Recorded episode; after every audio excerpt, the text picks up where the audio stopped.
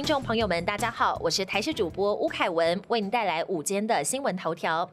东北风增强，周四周五变天，北部空旷地区低温下探十六度。把握这两天好天气，因为气象局预估东北风增强，周四周五就要变天了。北部空旷地区不排除低温下探到十六度。迎风面，大台北及东半部地区将转为有短暂降雨的天气形态。周五晚上到下周一，天气转干，各地重回晴朗稳定的天气。不过也增强辐射冷却作用的影响。周六北台湾最低温大约降到十六度左右。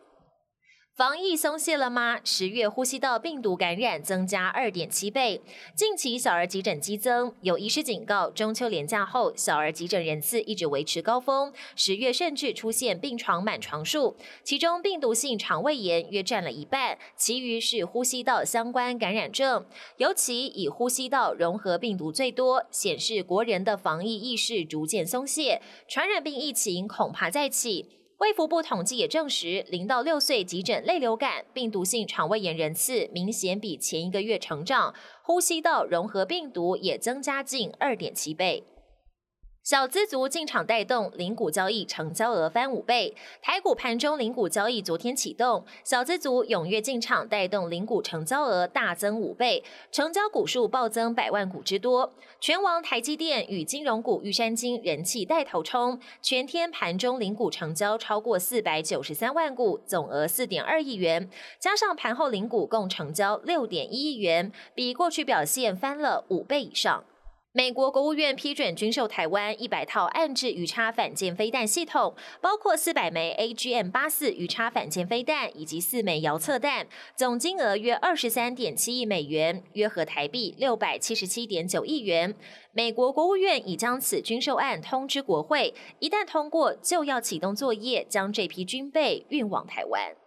搞混川普与小布希，拜登口误喊川普为乔治。美国大选中拥有二十张选举人票的宾州是两党候选人的兵家必争之地。就在总统川普前往当地造势前，对手拜登一段口误的影片曝光，当中拜登把川普说成了乔治，而且还迟疑了好几秒，让一旁的夫人都尴尬，急忙替先生提词。而川普在宾州造势台上对拜登的口误表现也大酸，一天内连跑当地三个城市，在民调持续落后的同时，展现十足拼劲。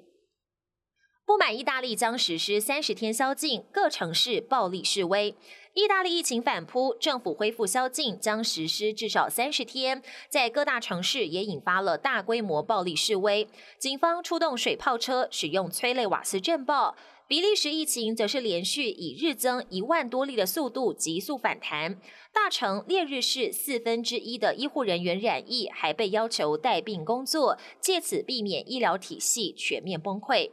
本节新闻由台视新闻制作，感谢您的收听。更多内容请锁定台视各界新闻与台视新闻 YouTube 频道。